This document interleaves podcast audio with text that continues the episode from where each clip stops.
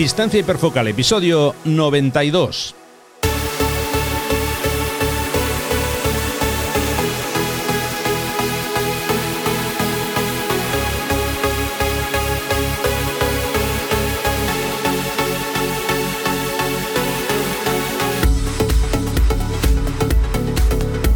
Hola, ¿qué tal? ¿Cómo estáis? Bienvenidos a un nuevo episodio de Distancia Hiperfocal, el podcast de fotografía de paisaje y viajes.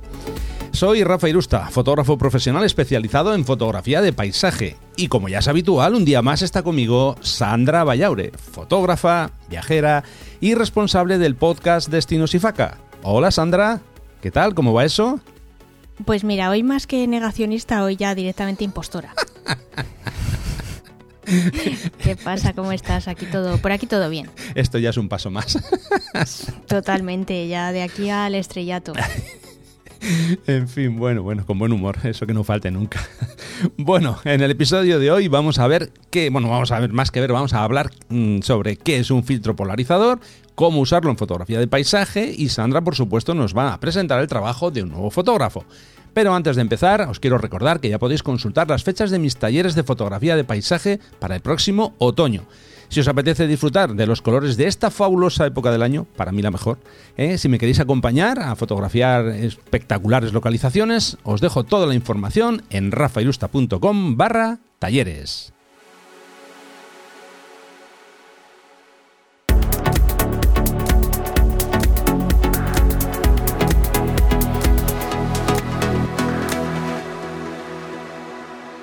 Episodio 92. Ya sabéis que os vamos a dejar todas las notas del programa en una entrada en mi blog, mm, que es rafaelusta.com barra y el número del episodio.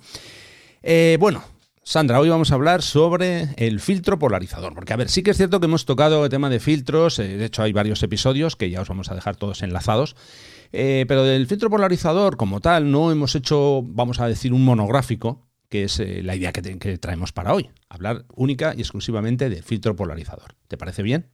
Sí, sí, me parece estupendo, sobre todo porque es mi filtro favorito. También el mío. bueno, eh, empezamos ya más con, con, esto que acabas de comentar. Eh, yo siempre rec recomiendo que cuando alguien se quiere comprar eh, algún filtro, pues suelen preguntarme en los talleres, ¿no? Ahora, mira, Rafa, quiero empezar con los filtros, ¿qué, qué me compro? ¿Un degradado, uno de 10 pasos? Digo, ¡eh! Alto. No, no, no, no. Empieza por un filtro polarizador. Ese es mi, consejo inicial. ¿no? Eh, bajo mi punto de vista es una herramienta, una de las herramientas para mí fundamentales en, este tipo de fotografía. Igual que para mí lo es, eh, por ejemplo, el uso del, trípode, bueno, pues yo recomiendo eh, filtro polarizador. no sé, en mi caso concreto, es que lo uso muchísimo. Reconozco que soy, vamos a decir, un, forofo de, este tipo de, filtros. ¿no? Bueno, básicamente, a ver, es un filtro que se coloca delante del objetivo, obviamente, eh, y básicamente para que funcione tenemos que girar el filtro polarizador. Luego aclararé porque hay algunos filtros que no, se giran, no se giran por cómo están construidos, pero, pero bueno, tienen sus pegas. Entonces, básicamente, insisto, es un filtro que lo ponemos delante del objetivo y hay que girarlo. Eh, hay que girarlo. Sí, sí, lo repito, hay que girar el filtro polarizador. No vale solo que si no, Es que si no, no sirve de nada el filtro. Claro, es, que esto lo digo porque a veces pasa, ¿eh? eh hay, pues eso, hay, personas que asisten a, los talleres, dejan el filtro puesto, digo, a ver, ¿has polarizado? ¿Eh? sí, que si has girado el, Ah, pero hay que girar. Digo, sí, sí, hay que girar, vale. Bueno, pero para eso se va a tus talleres, ¿no? Para aprender. Sí, claro, si claro. Si ya viniéramos con todo aprendido de casa, entonces... no, pues, la gracia. Por supuesto. Bueno, vamos a, empezar por aclarar un poco para qué sirve un filtro polarizador o qué, cuál es la función o qué es cuál es el efecto que, produce. ¿no? Bueno, básicamente, yo creo que lo hemos oído muchas veces, sirve para reducir mm, los reflejos tanto en situaciones, o perdón, en superficies que nos podemos encontrar en la, eh, en la naturaleza, como puede ser el agua, como puede ser rocas, mm, como puede ser también em, en la superficie de las hojas cuando llueve. Y, como digo, básicamente, pues eh, eso lo usamos para, para, reducir ese tipo de reflejos. También sirve para reducir reflejos sobre cristal, por ejemplo, que es otra de los usos que se hacen. Lo que pasa es que son fotografía de paisaje, pues, pues no, no mucho, la verdad.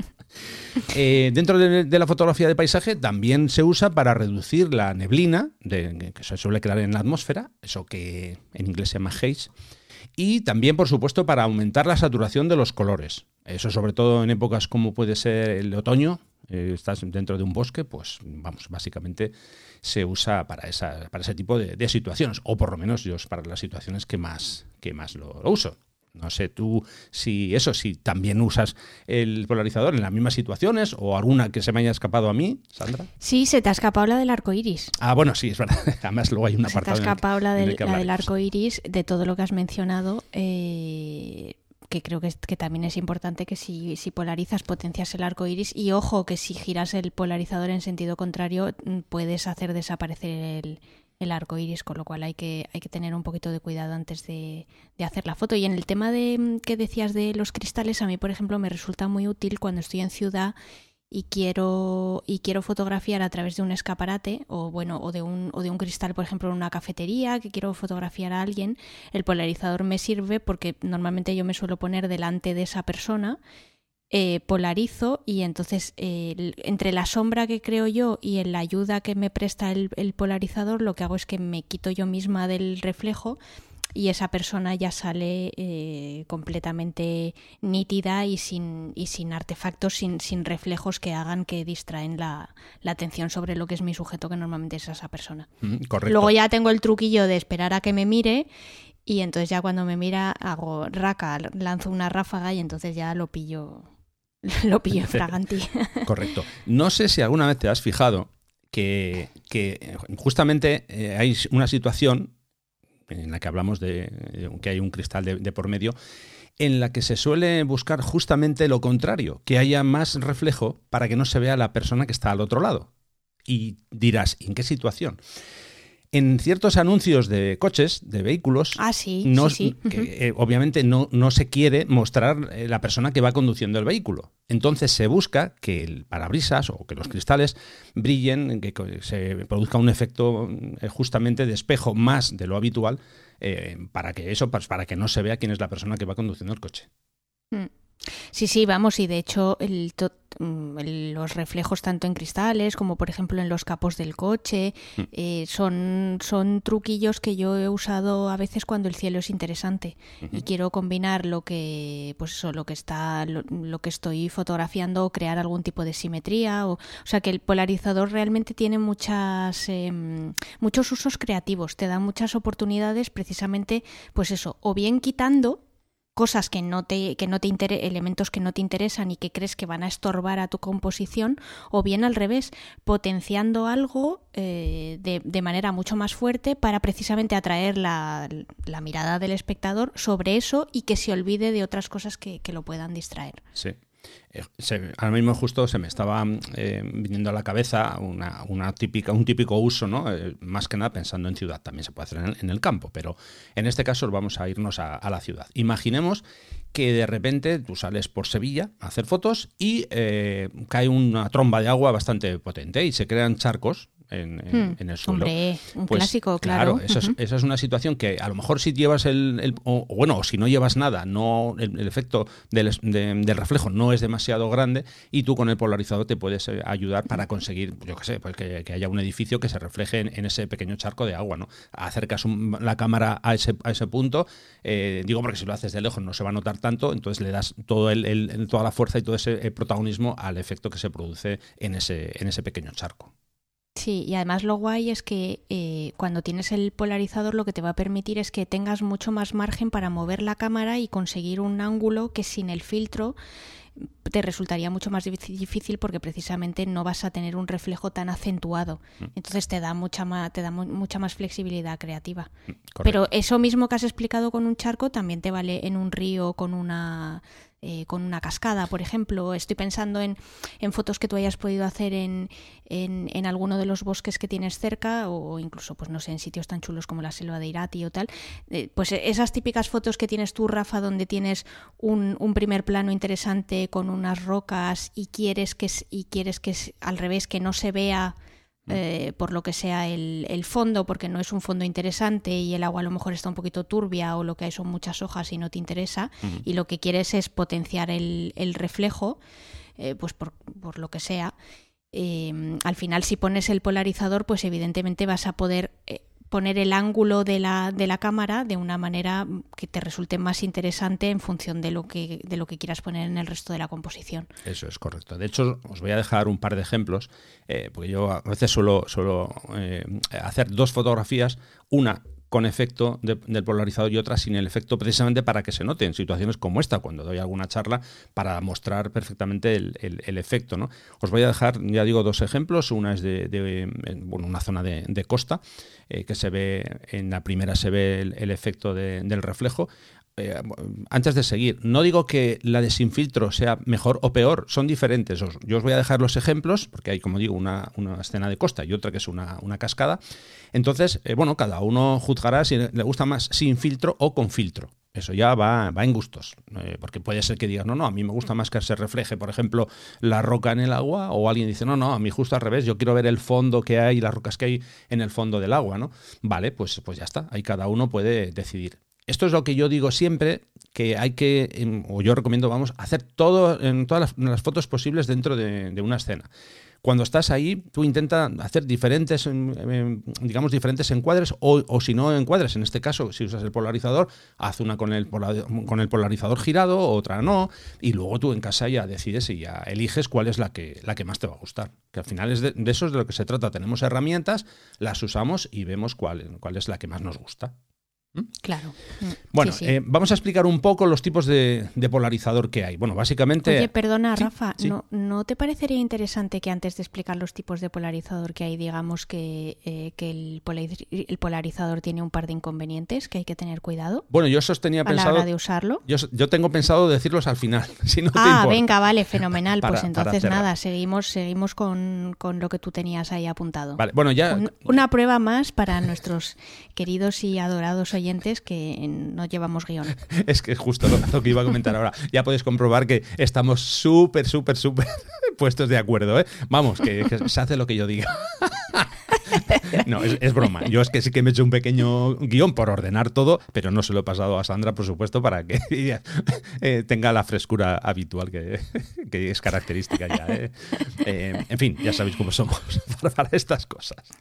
Bueno, como decía, y vamos a hablar un poco de los tipos de, polarizador. Bueno, básicamente, a ver, digo los tipos eh, hoy en día, eh, a fecha de, eh, de, 2021, básicamente el que se usa, o el tipo de, polarizador que se usa, es el polarizador, vamos, el, circular, el CPL de, toda la vida.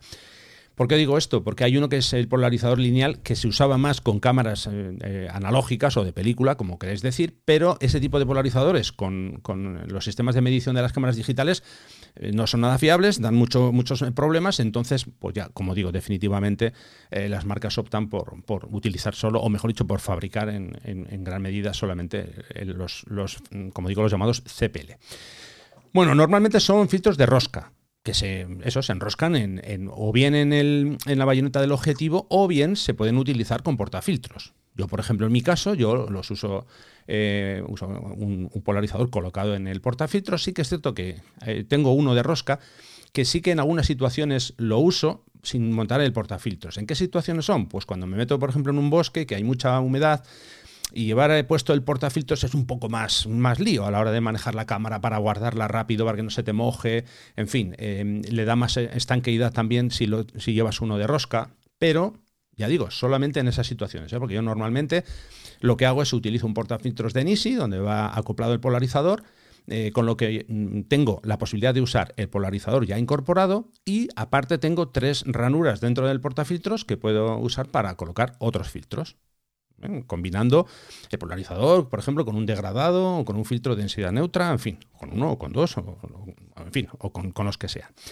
Y luego hay un tipo de polarizador que, también se vende, obviamente, que es eh, de formato cuadrado. Eh, a ver, para mí el polarizador de formato cuadrado tiene más pegas que otra cosa. ¿Por qué digo esto?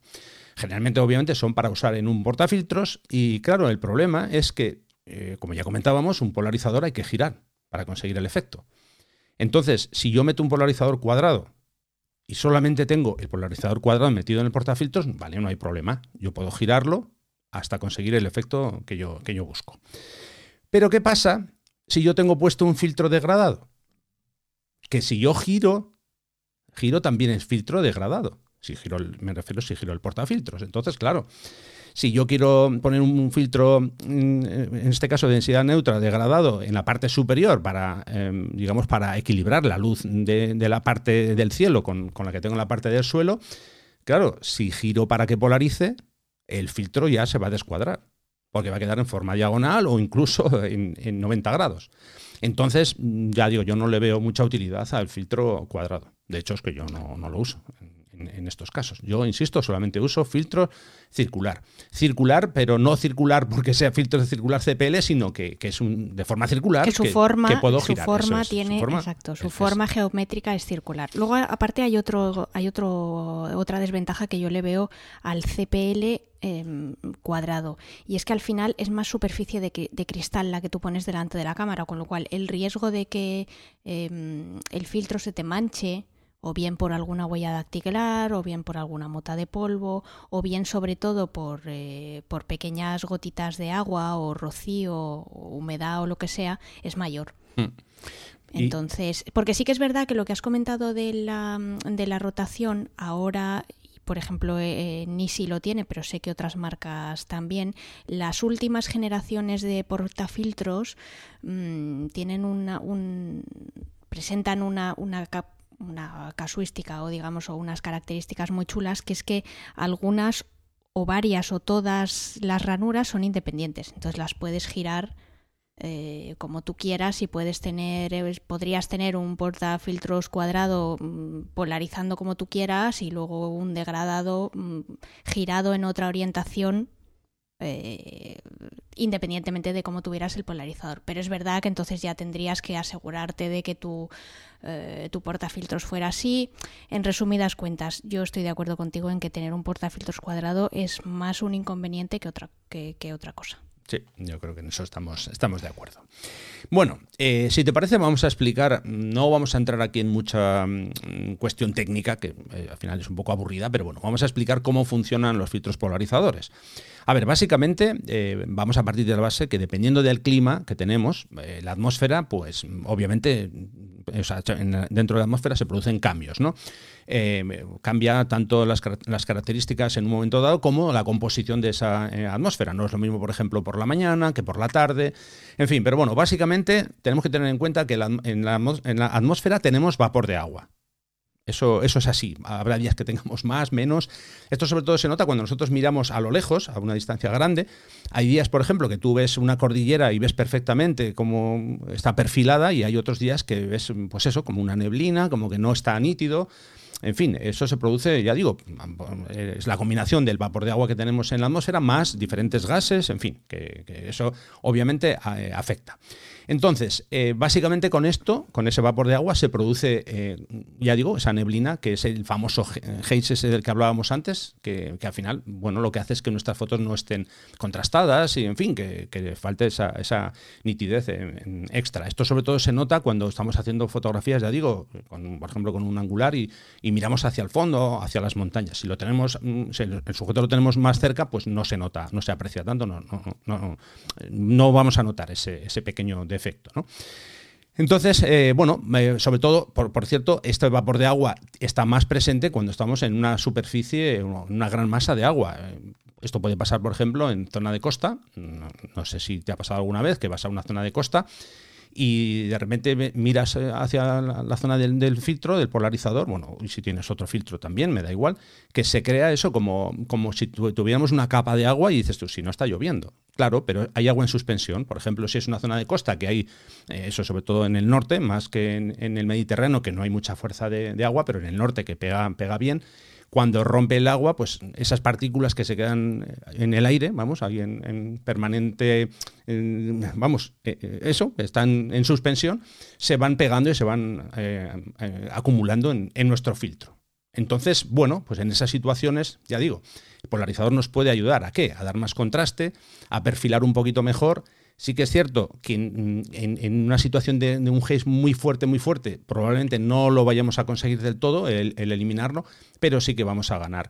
Para llevar la fotografía después al revelado, pues bueno, vamos a decir mejor de lo, de lo habitual, mejor que si no lleváramos eh, filtro, claro. Eso, hmm. eso, eso está, está clarísimo. Eh, una cosa que hay, que hay, que dejar clara. A ver, el filtro polarizador yo diría que es el único filtro que no se puede simular en el revelado. Exacto, eso era lo que iba a añadir yo ahora que estabas comentando temas de revelado. Mm. Eh, eso, eso es la, la, para mí la clave de este filtro. Sí. Sí, porque, por ejemplo, a ver, si nosotros hacemos una, una toma, un poco, volvemos a lo de antes, ¿no?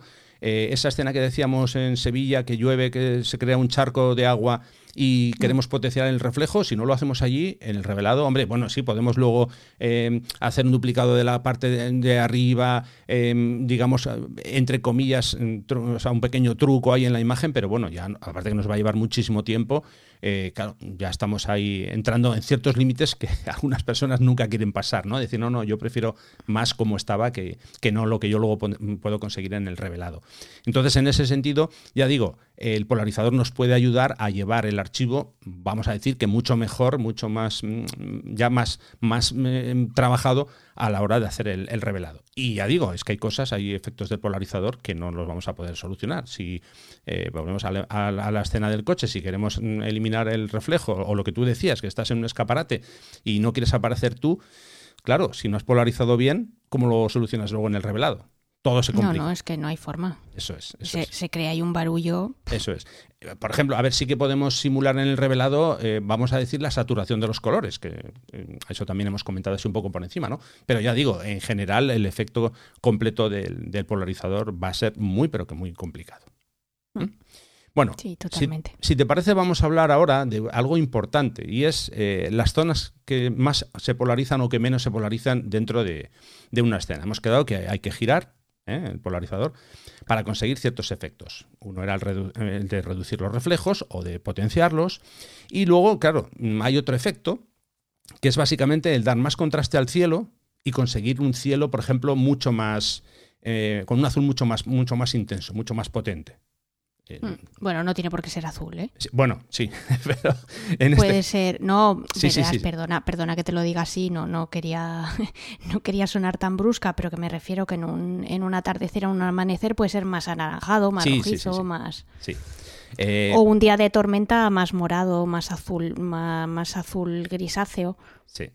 Sí, bueno, básicamente lo que eso, lo que hacemos es potenciar. Esas cosas que tenemos las mujeres con los colores que a vosotras os falta. Eh, en fin, tenemos que entonar el mea culpa. bueno, vamos a, Bueno, yo os voy a explicar un, pequeño truco pues, para saber qué zonas son las que teóricamente más se van a, saturar ¿no? en, una escena. A ver, eh, obviamente nosotros tenemos que tener en cuenta la posición del sol. Y el truco es el famoso truco de la pistola, que tú eh, pones tu dedo índice y tu dedo pulgar como si fuera una pistola, con el dedo índice apuntas al sol y luego vas girando la mano. Entonces, eh, puedes girar de izquierda a derecha o al revés. Eh, las zonas que, a, las que apunta el dedo pulgar, imaginad, ¿eh? una pistola, apunto, bueno, pues el dedo pulgar, lo pongo, por ejemplo, en horizontal, voy girando y esas zonas son las que se supone que van a, a tener el punto máximo de polarización, que son 90 grados con respecto al Sol. No sé si has hecho. A mí me ha quedado clarísimo. Yo estaba haciendo la prueba mientras tú estabas hablando. Yo iba ahí con mi manita, chuf, chuf, chuf, haciendo un barrido de mi escena. Perfecto. Bueno, pues ya sabemos cuáles son los puntos de, mayor polarización. Bien. Eh, ¿Qué pasa cuando, por ejemplo, estamos haciendo fotografía eh, por la mañana, al amanecer, o por la tarde, al atardecer? Imagínate que, que yo te digo, haz el ejercicio.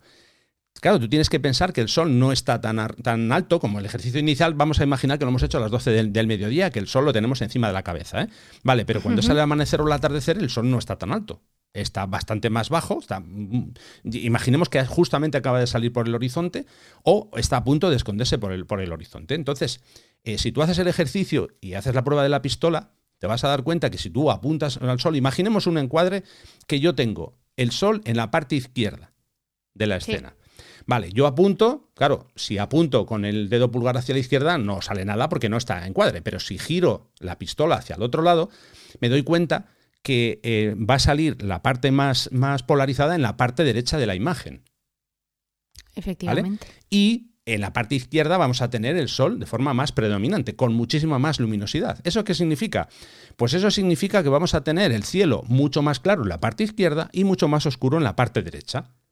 Y dices, pues tú, tú me puedes decir, bueno, ¿y qué problema hay? Hombre, pues el problema es que vas a tener un degradado en el cielo que va a ir de más claro donde está el sol hacia más oscuro, que en determinados casos, sobre todo usando un gran angular, te puede destrozar la foto. Claro, porque no está, no está haciendo su efecto de manera mm, equitativa sobre toda, la, toda la porción de, mi escena o de mi encuadre. No consigues polarizar toda la zona todo se centra, en este caso, en la parte contraria a donde está el Sol.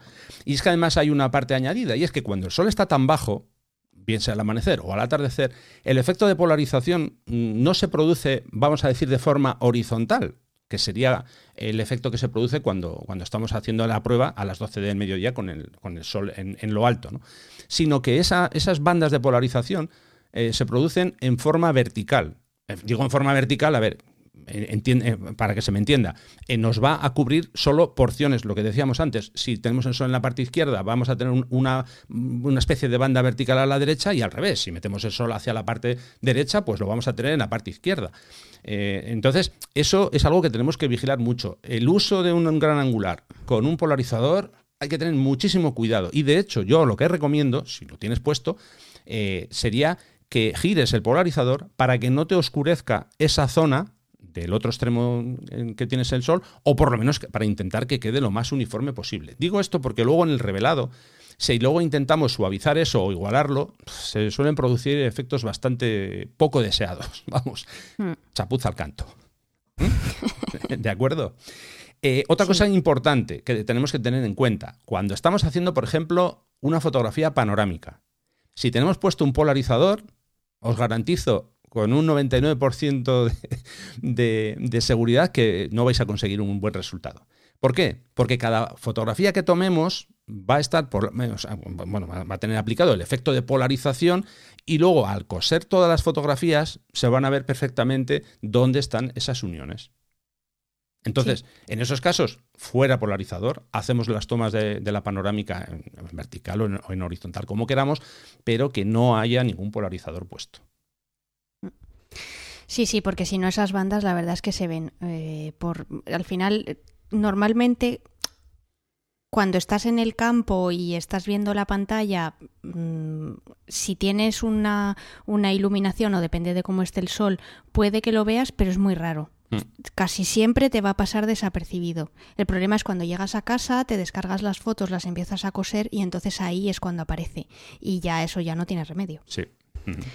Entonces, por eso hay, que tener cuidado, es, un es, es traicionero el, hacer una panorámica con el polarizador porque porque puede que tú a través del visor, si tienes un visor electrónico, por ejemplo, como es mi caso, o a través de la pantalla, puede que no te des cuenta.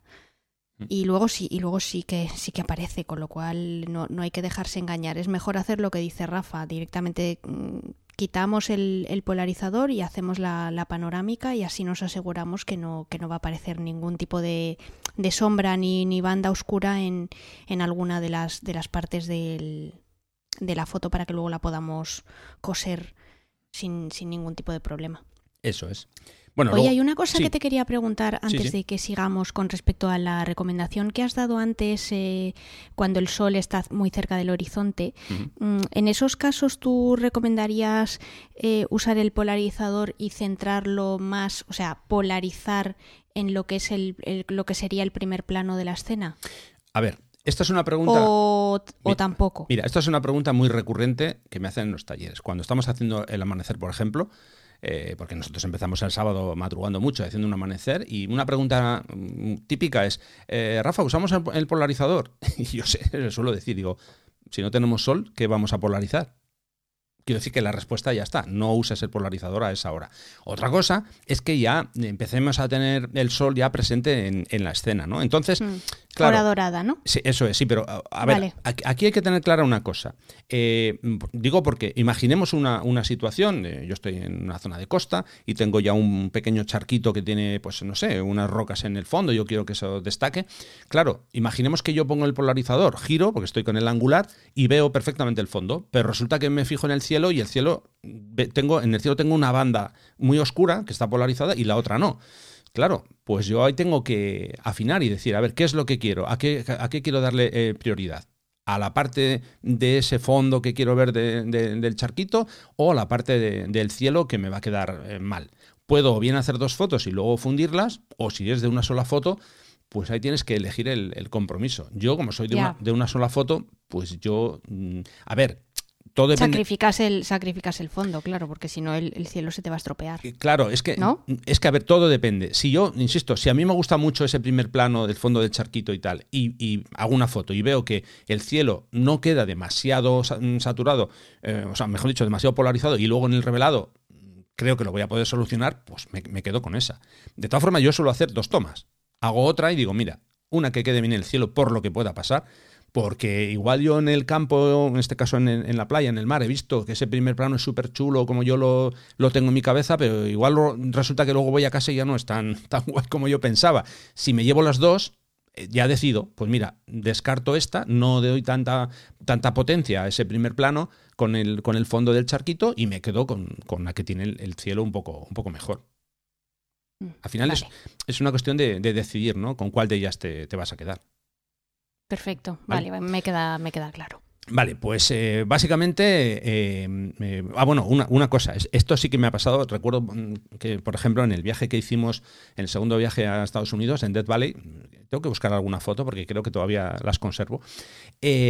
a ver, típico, que sales, el sol ya está bastante alto y tienes puesto el polarizador, vas a hacer una, una fotografía, sobre todo en mi caso me pasaba con las verticales, y de repente, uff, había un contraste brutal y el cielo no es que quedaba, mm, digamos, de un azul intenso, es que parecía negro.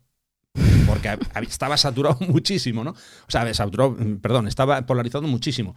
Claro, en esos casos, eh, porque igual de entrada dices, ah, qué guay, fíjate tú cómo queda esto, qué potente. Sí, cuidado, insisto, porque luego igual llegas a casa y dices no. Entonces yo hacía varias fotos eh, y ya digo, intentaba suavizar mucho más la polarización, en algunos casos incluso quitarla del todo, porque daba mucho el cantazo de, ese contraste tan exagerado. Entonces, eso también hay que, hay que vigilarlo. A ver, esto obviamente siempre es una cuestión eh, muy subjetiva. De ¿eh? gustos, claro. Eso es, porque igual a mí no me gusta y a ti dices, uy, ¿cómo me gusta? Pues bueno, eso ya va un poco al, gusto, ¿no? Mm, cada uno tiene que, decidir.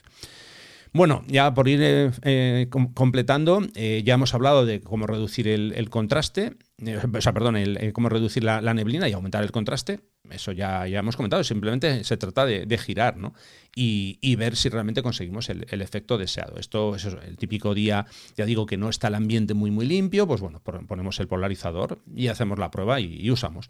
Y para la mejora del color, pues es que esto es, tan sencillo como mirar a través del visor, o me da igual, o con la pantalla, cuando estamos en, típica escena de de bosque. Digo bosque porque es que es, es donde, por lo menos en mi caso, donde, donde más he notado esa, esa potencia, ¿no? Entonces vas girando hasta que ves el efecto, el efecto deseado. No hay, a ver, no hay una respuesta que yo te diga, tienes que girar eh, un cuarto de vuelta, no. tienes que probar. Eh, eso sí, muy importante, por cierto.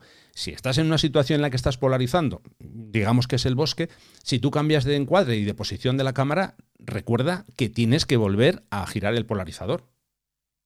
¿Mm? Sí, claro, eso no, se queda estanco, es un efecto que tienes que ir ajustando con cada encuadre. Claro, sí, sí, no, mm. pero lo, recuerdo porque a veces parece que, no, no, si esta mañana cuando me he levantado he polarizado y ya está, no. Ah, ya. hay que ir cambiando. Entonces, a ver, cosas a tener en cuenta ya para, para ir eh, cerrando. Eh, un tema que, del que no hemos hablado todavía. El filtro polarizador, al final es un filtro que reduce la entrada de luz a nuestro sensor en unos casos más que en otros. Aquí, claro, no hay un estándar. Hay marcas que te dicen solamente reduce, por ejemplo, eh, un paso y un tercio de paso. Y hay otras que te dicen reduce dos pasos. No hay un, estándar. Ya digo, cada marca pues eh, trabaja los polarizadores de una forma o de otra. Simplemente tienes que tener en cuenta que hay una reducción de, luz. Por eso, a ver, hay gente que dice, no, no, es que yo solamente lo uso en el momento concreto que quiero utilizarlo. Yo reconozco que peco porque lo llevo puesto siempre.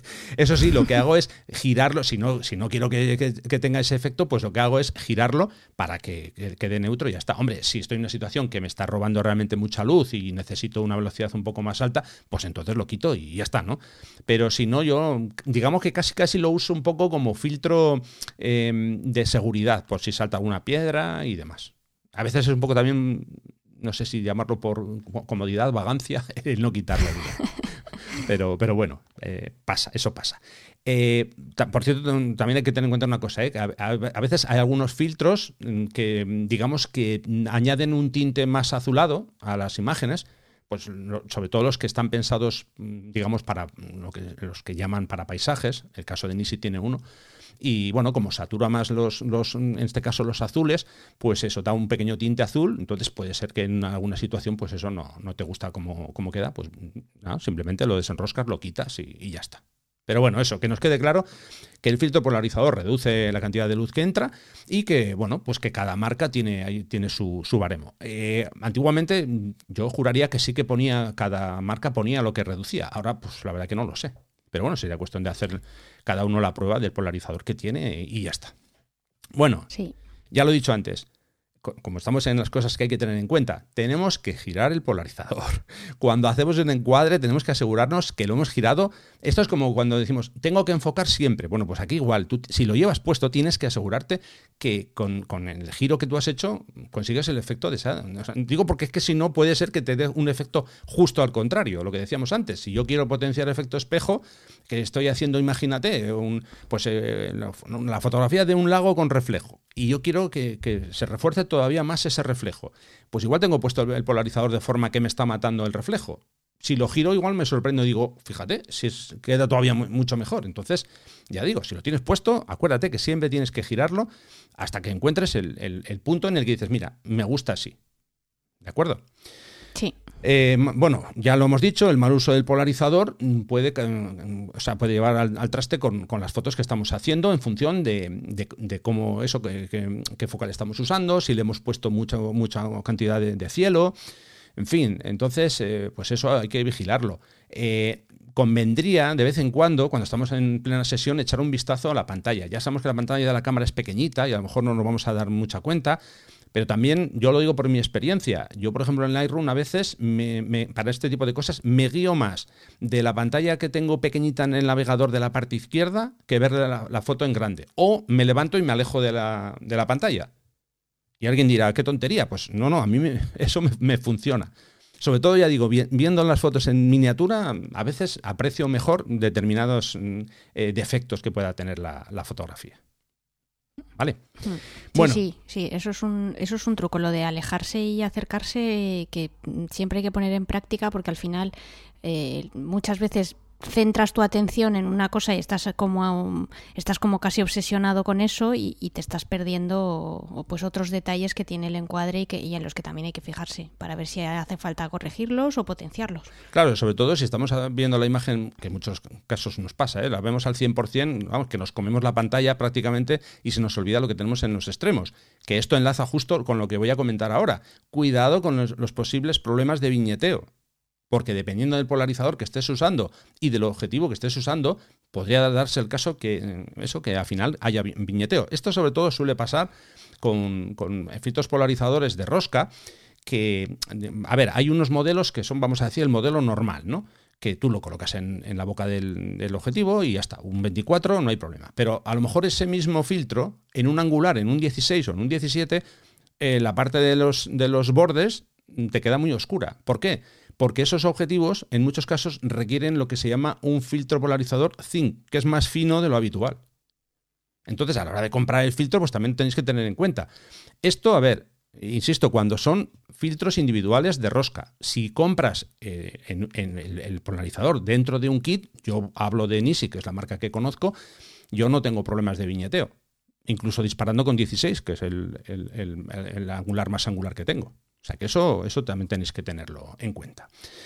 Y ya finalmente lo que tú has comentado antes, el tema del arco iris, que cuando, cosa a tener en cuenta, muy en cuenta, cuando estamos haciendo una fotografía del arco iris, el, filtro polarizador nos ayuda, girándolo en un sentido, a separarlo, vamos a decir, del fondo, a darle mucho más contraste y que los colores, eh, pues eso, salten prácticamente de la pantalla. Pero ojo, porque puede darse el caso que tú tengas puesto el polarizador, a simple vista ves el arco iris, levantas la cámara, miras por el visor y no veas el arco iris y digas, se me ha roto la cámara. No, tienes que girar hacia, hacia la otra posición, vas girando el, filtro hasta que ves de nuevo cómo, cómo sale y cómo sobresalen los colores del arco iris. Perfecto, tengo una pregunta para ti antes de, terminar y de pasar a, la siguiente sección. Hemos dicho que mm, ni, ni, tú ni yo recomendamos los polarizadores, los CPLs tradicionales de forma cuadrada. Pero si le tuvieras que recomendar a alguien eh, que se comprara su primer polarizador, ¿qué le recomendarías? ¿Que se comprara un polarizador de rosca que se adapta a su objetivo y que empezara a jugar con eso? ¿O que se compre un polarizador más versátil como el que tenemos tú y yo de Nisi y que luego gracias a los, a los anillos adaptadores lo vaya probando en diferentes objetivos? Más allá de que luego... Mm, tenga un esto un portafiltros o lo que sea. Vale, si vamos a ver, si la persona eh, tiene intención de seguir adelante con el mundo de los filtros, mm, ya sé que esto es difícil al principio, alguien puede decir, ya, pero es que yo no sé lo que voy a hacer en el futuro. Vale. Eh, partimos de la base que no sabes lo que vas a hacer, simplemente quieres tener un polarizador. Vale, en ese caso yo recomendaría uno de rosca, porque es, eh, eh, iba a decir el más barato, no tiene por qué, porque si compras un polarizador de rosca de cierta marca te va a costar tanto como un portafiltros de Nisi con, con el polarizador incorporado, por ejemplo. Pero bueno, vamos a partir de la base, eso que dice alguien, bueno, yo quiero empezar, no me quiero gastar mucho dinero, venga, ¿qué me compro? Bueno, pues un polarizador de, rosca. Si tienes un angular muy angular, pues a lo mejor tienes que comprarte uno zinc, como digo, que es más para que no tengas eso, ese problema de viñeteo.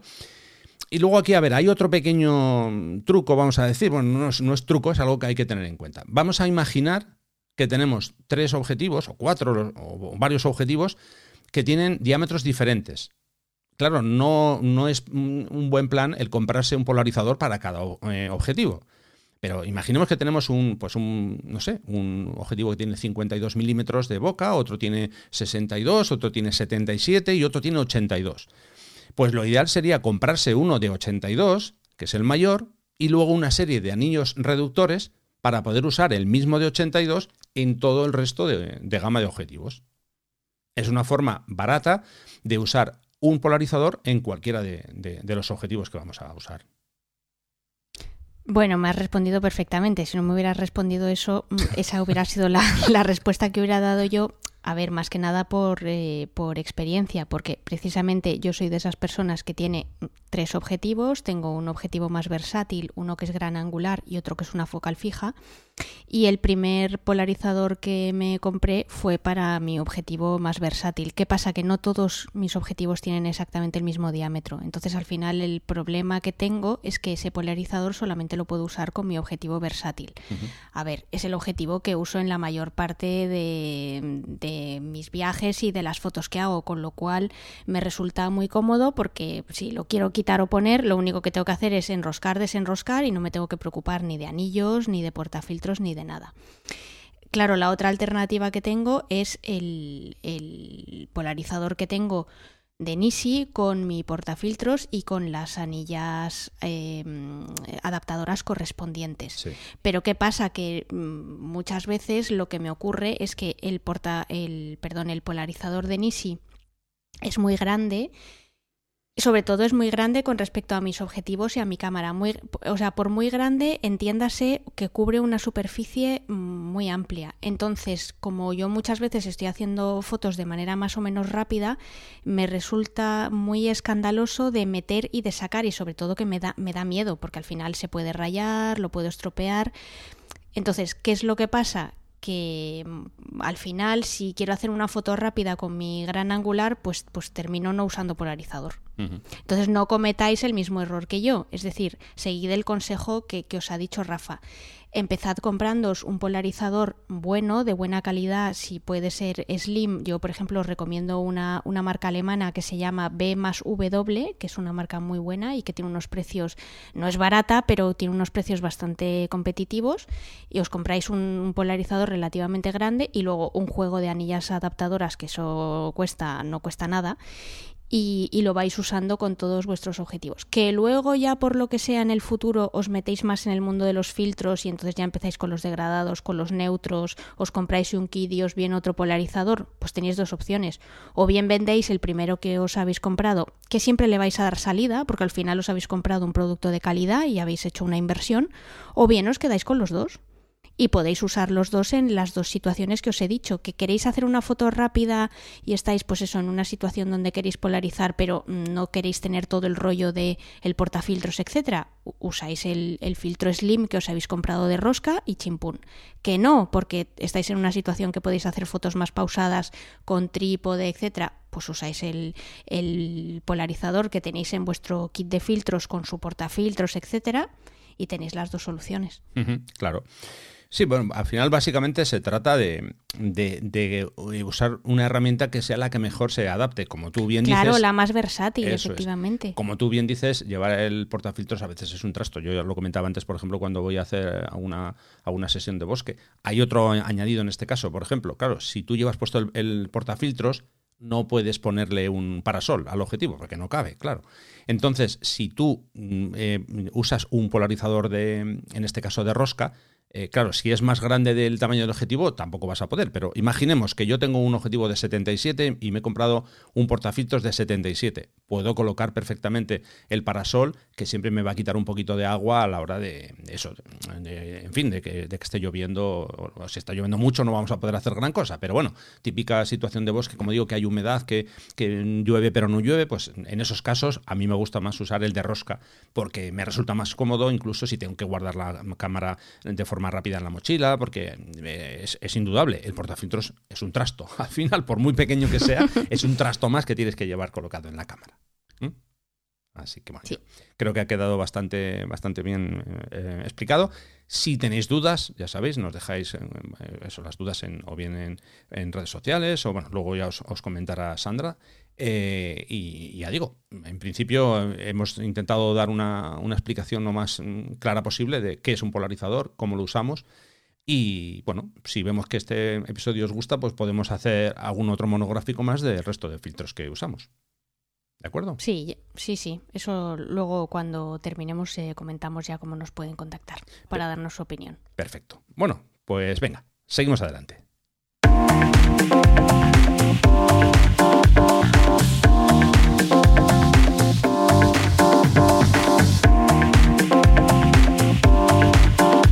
En Distancia Hiperfocal hablamos de viajes con Sandra Vallaure.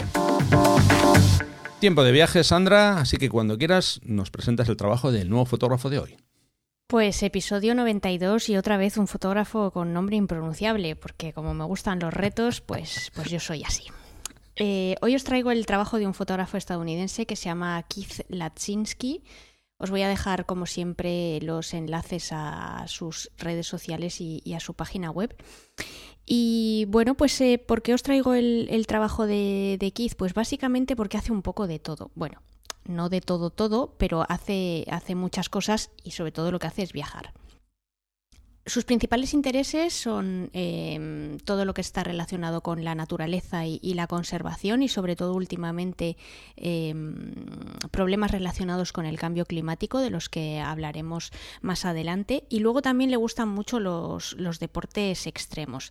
Pero por si esto fuera poco pues Keith también es cineasta. Entonces no solamente hace fotos, sino que también hace vídeo y tiene, y tiene una productora con otros socios a través de la que han producido pues eh, entre más o menos como unas 20 películas o así.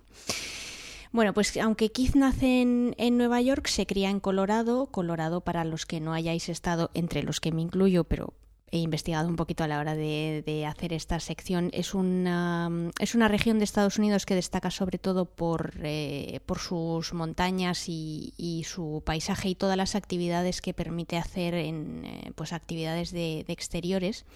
Y es muy curioso cómo empieza Keith en, en el mundo de la fotografía porque a él realmente lo que le interesaba era el monopatín a él y a su hermano, unos frikis eh, totales del, monopatín, entonces, bueno, pues cuando, cuando está en, en, plena adolescencia y están ahí con su monopatín, to flipaos, que si quieren hacer acrobacias y tal y cual, bueno, pues un día em, el hermano de Keith le sugiere que, bueno, que por qué no intentan hacer fotos de las acrobacias y de las piruetas que están, eh, que están intentando conseguir, que siempre consigue, que siempre están ahí ensayando a base de prueba y error.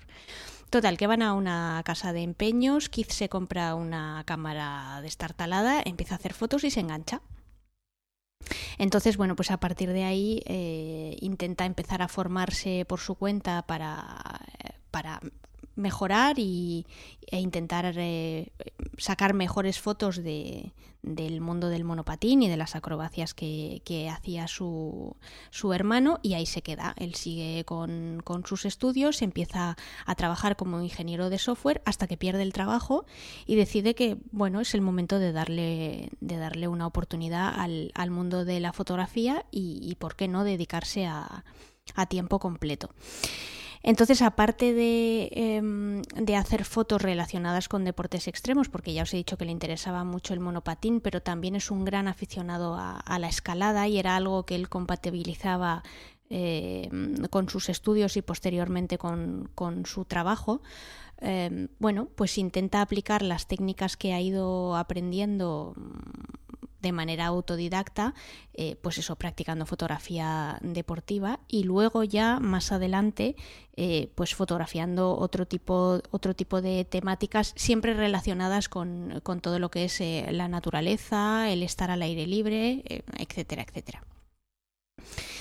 Entonces, bueno, pues realmente la, vida de Keith como fotógrafo o su trayectoria profesional eh, cambia completamente cuando él empieza a trabajar para, National Geographic. Em, todo surge, o digamos que sus, primeros em, éxitos como, como fotógrafo profesional em, surgen de manera pequeña. Al principio eh, empieza, curiosamente, empieza mm, vendiendo sus imágenes a, una empresa de comunicación que se encargaba de gestionar todo lo que era la, mm, la comunicación y las imágenes de los parques nacionales en Estados Unidos. A partir de ahí, eh, National Geographic se, se, fija en él, em, le, piden, le, piden que mande una serie de fotografías de su portfolio y, bueno, pues aceptan contratarlo para una serie de encargos Creo que ya lo he contado en alguna ocasión, pero si no es así, em, National Geographic no tiene, no tiene fotógrafos en plantilla, sino que normalmente ellos trabajan por, por encargos. Y además es muy curioso y, esto lo he, ya se lo había escuchado en alguna ocasión a, Tino Soriano, pero mm, ahora preparándome la, esta sección con, eh, con, con el trabajo de Keith también lo he podido comprobar y es que National Geographic es muy, muy um, tiquismiquis a la hora de, eh, de trabajar con, con, sus colaboradores fotógrafos porque les exige eh, que no haya absolutamente ningún tipo de manipulación digital em, a la hora de la transferencia de fotos entre lo que captura el fotógrafo y lo que luego se va a publicar en, en la revista. Esto que implica em, que quizá en cada proyecto que hace para, para National Geographic tiene que enviar absolutamente cada RAW cada, cada archivo RAW que dispara. No puede borrar ni, ni, editar nada de tal manera que, bueno, que sean los editores los que revisen todo. Entonces, imaginaros que em, yo le, le, he escuchado aquí decir que normalmente por cada proyecto suele disparar entre 70.000 y 100.000 imágenes. y eso luego es todo lo que él manda a... Creo que la sede de National Geographic está en Washington, pero no, no, me hagáis mucho caso porque lo estoy diciendo de memoria. Entonces imaginaros el trabajo de el trabajo titánico que se marcan los, los editores para seleccionar cuáles son las mejores fotos y que luego posteriormente editarlas, que entren dentro de todo lo que es eh, la historia del reportaje que quieren publicar, que, encaje con el texto y, y que luego luego todo tenga una, una coherencia eh, narrativa, ¿no? Entonces, bueno, os decía que, que es un fotógrafo muy viajero. Eh, le escuchaba una, una, entrevista que le hicieron ahora a finales de 2020 y decía que, que bueno, que precisamente en, esta época de pandemia, que había sido la primera vez en no sé cuántos años que había pasado más de un mes seguido en, su casa. Y es que si os metéis en su página web, que la verdad que es una, es una página web... Mmm, muy interesante porque es muy extensa, es decir, que vais a poder ver muchas de las facetas de, su trabajo, pues vais a ver que tiene una, sección que el titula National Geographic y ahí, va, y ahí vais a poder ver las imágenes de muchos de, los encargos que ha realizado para la, para la revista. ¿no? Eh, yo en concreto en las notas del episodio os voy a dejar tres, pero tenéis muchísimas más para, investigar. Eh, una de ellas es una expedición de 45 días que hace una parte de la Antártida que es absolutamente alucinante. Em, otra, otra de, sus, eh, de sus reportajes es una expedición que hace de escalada, pero en, en unas torres de roca kárstica que hay en el sur de China, em, que son unas fotos absolutamente alucinantes porque mezclan em, todo lo que es pues ese lado exótico de los viajes con lo que es la fotografía deportiva de exteriores. Em, y luego ya un, reportaje un poco más dedicado a la parte de, deportes eh, en un desfiladero en, Francia que se llama el desfiladero de Verdun, que también es un lugar, bueno, que es que te, da vértigo solo de verlo y, realmente son, son, unas fotos, son unas fotos fantásticas.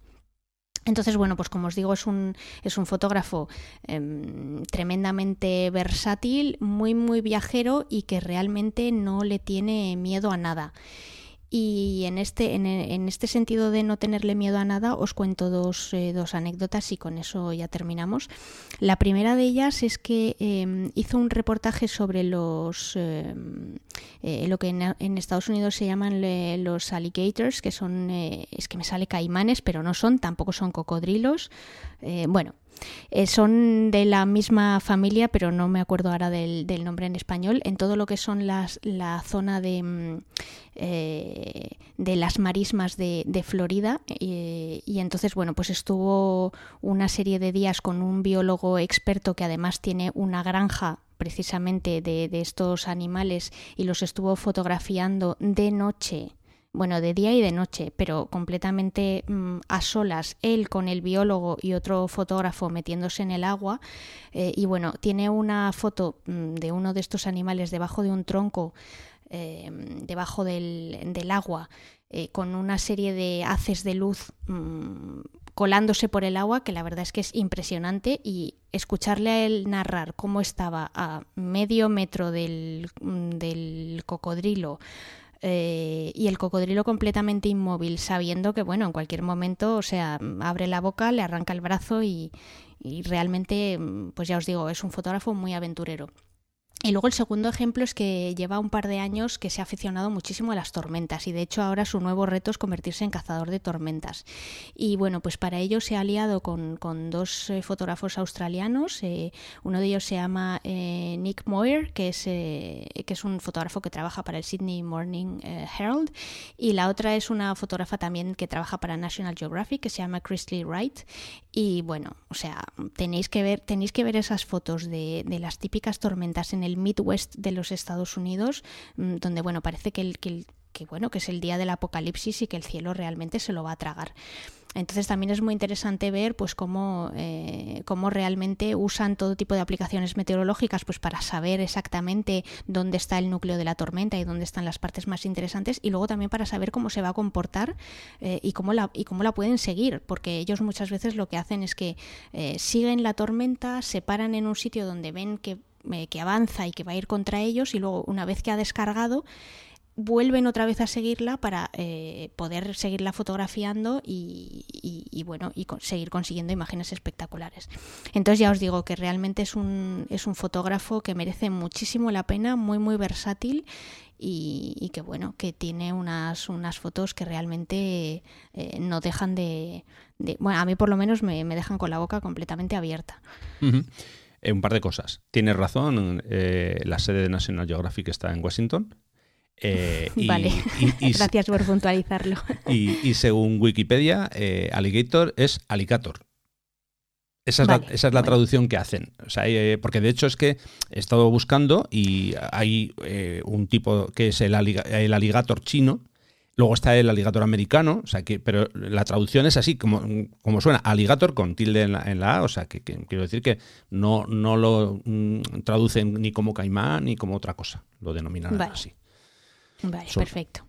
Es que yo sé que es una especie autóctona de esa parte, de todo lo que es la zona de las marismas, pues, pues eso de, del Mississippi, de Florida y tal, pero no, no recordaba si, si había específicamente o, un, término en español que no fuese alligator mm. eh, pues, que los definiera. Ya digo, según la Wikipedia es el alligator americano, que el nombre, em, vamos a decir, científico es alligator, bueno, alligator sería mississippienses. o sea que sí, sí, es así. Parece que nos lo hemos inventado, pero, pero bueno, es así, es así. Genial. Oye, pues gracias porque siempre me echas ahí un cable en, la retaguardia y te lo agradezco. Nada, mientras estabas eh, hablando del fotógrafo, yo estaba aquí haciendo mis tareas de investigación aquí de, las de andar por casa. en fin. Y bueno, sobre el tema de las cazas de tormentas, eh, eso, eso es todo un mundo, todo un mundo. Uf, es que es brutal, o sea, sería interesante. Es, brutal. Yo he visto algún reportaje, pero ya investigando un poco más el, trabajo de Keith y, y escuchándolo a él contarlo, es que es, una cosa, o sea, que te, da un miedo atroz, pero luego el resultado es absolutamente alucinante. Sí, de hecho me consta que hay, hay algunos fotógrafos que eh, organizan eh, viajes fotográficos, bueno, workshops sobre este tema. Son un poco peculiares porque, claro, no sabes eh, cuándo empieza ni cuándo termina. Va, un poco. Ah, no, claro, que es que ellos no pueden anticipar absolutamente nada. Tienen que intentar hacer lo mejor que pueden, pero. Sí, sí, sí, sí. Es una cosa. es una incógnita total. Sí, sí, mm. sí. sí. bueno, pues venga, Seguimos adelante.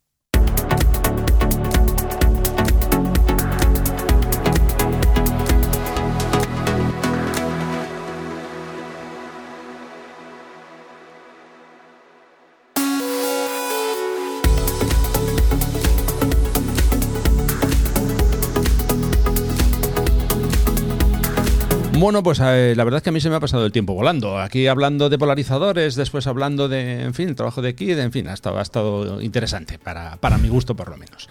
Eh, como digo, ya toca despedirnos, así que cuando quieras, comenta a los siguientes cómo nos pueden contactar. Pues nada, ya sabéis que nos encanta saber de vosotros y que cualquier duda que tengáis al respecto del tema que hemos tratado hoy en el episodio o cualquier sugerencia que queráis hacer, pues nos la podéis hacer a través de varios canales. El primero de ellos es el blog de Rafa. Ya sabéis que en las notas del programa em, tenéis un apartado abajo que es la sección de comentarios y ahí nos podéis escribir. Luego también podéis hacerlo a través de las redes sociales. Si queréis hacerlo a través de Instagram, pues le podéis mandar un, mensaje por privado a, a Rafa, cuyo usuario es Rafa Irusta ¿Que preferís Twitter? Pues mm, ahí estamos los dos. Rafa es Rafa Irusta y yo soy Vayausa, que se deletrea VA, 2 L A U S A. Y luego también tenéis el canal de Telegram a través del que podéis acceder si es que no estáis ya, eh, a través de un enlace eh, que Rafa deja siempre en, las notas del programa. Y por último, que ya sabéis que últimamente estoy muy pedigüeña, pues eh, y que además yo sé que estáis en plan generoso y en plan ahí que tenéis ganas ya de gastar todo ese dinero que no nos hemos podido gastar durante la pandemia eh, bueno, pues muchos, eh, muchos de vosotros siempre nos pedís eh, o nos preguntáis cómo nos podéis, digamos que apoyar. y pues para mejorar el, podcast y que, en fin, que se valore un poquito más nuestro trabajo. Y ya sabéis que tanto Rafa como yo, pues tenemos un, em, un, enlace en nuestra, en nuestra página web, pues para que a través de PayPal nos, nos, hagáis un donativo. En el caso de mi, de mi web lo podéis hacer a través de sifaca.com barra apoyo y en el tuyo, Rafa, ¿nos recuerdas la URL, por favor? directamente que entren en, las notas del programa y, o en el blog y ahí les aparece es que en mi caso no tengo una página dedicada para ellos, sino simplemente entran al blog y pueden, pueden pinchar. Ahí, por supuesto, también está el tuyo, en las notas del programa, el enlace para, tu página. Digo por si vale, perfecto. perfecto. Pues ya sabéis que en el caso de Rafa entráis y lo tenéis ahí directamente. En mi caso entráis en, en sifacacondoscas.com barra apoyo y, ahí lo tenéis. Y, nada, Rafa, pues eh, hasta aquí. Sí, eh, la verdad que, bueno, una vez más, Sandra, ha sido un placer estar aquí contigo, eh, contar con tu ayuda, con una colaboración que nos haces aquí cada 15 días, por supuesto, con el trabajo del nuevo fotógrafo. Y nada, que eso, que en un par de semanitas estamos otra vez dando guerra. Así que mm. cuídate mucho. Si nos dejan. Eh, sí, espero que sí. espero que sí. Así que nada, lo dicho, muchísimas gracias y un abrazo fuerte. En 15 días estamos otra vez por aquí. ¿Vale, Sandra? Nada, gracias a ti. Un fuerte abrazo. Un abrazo.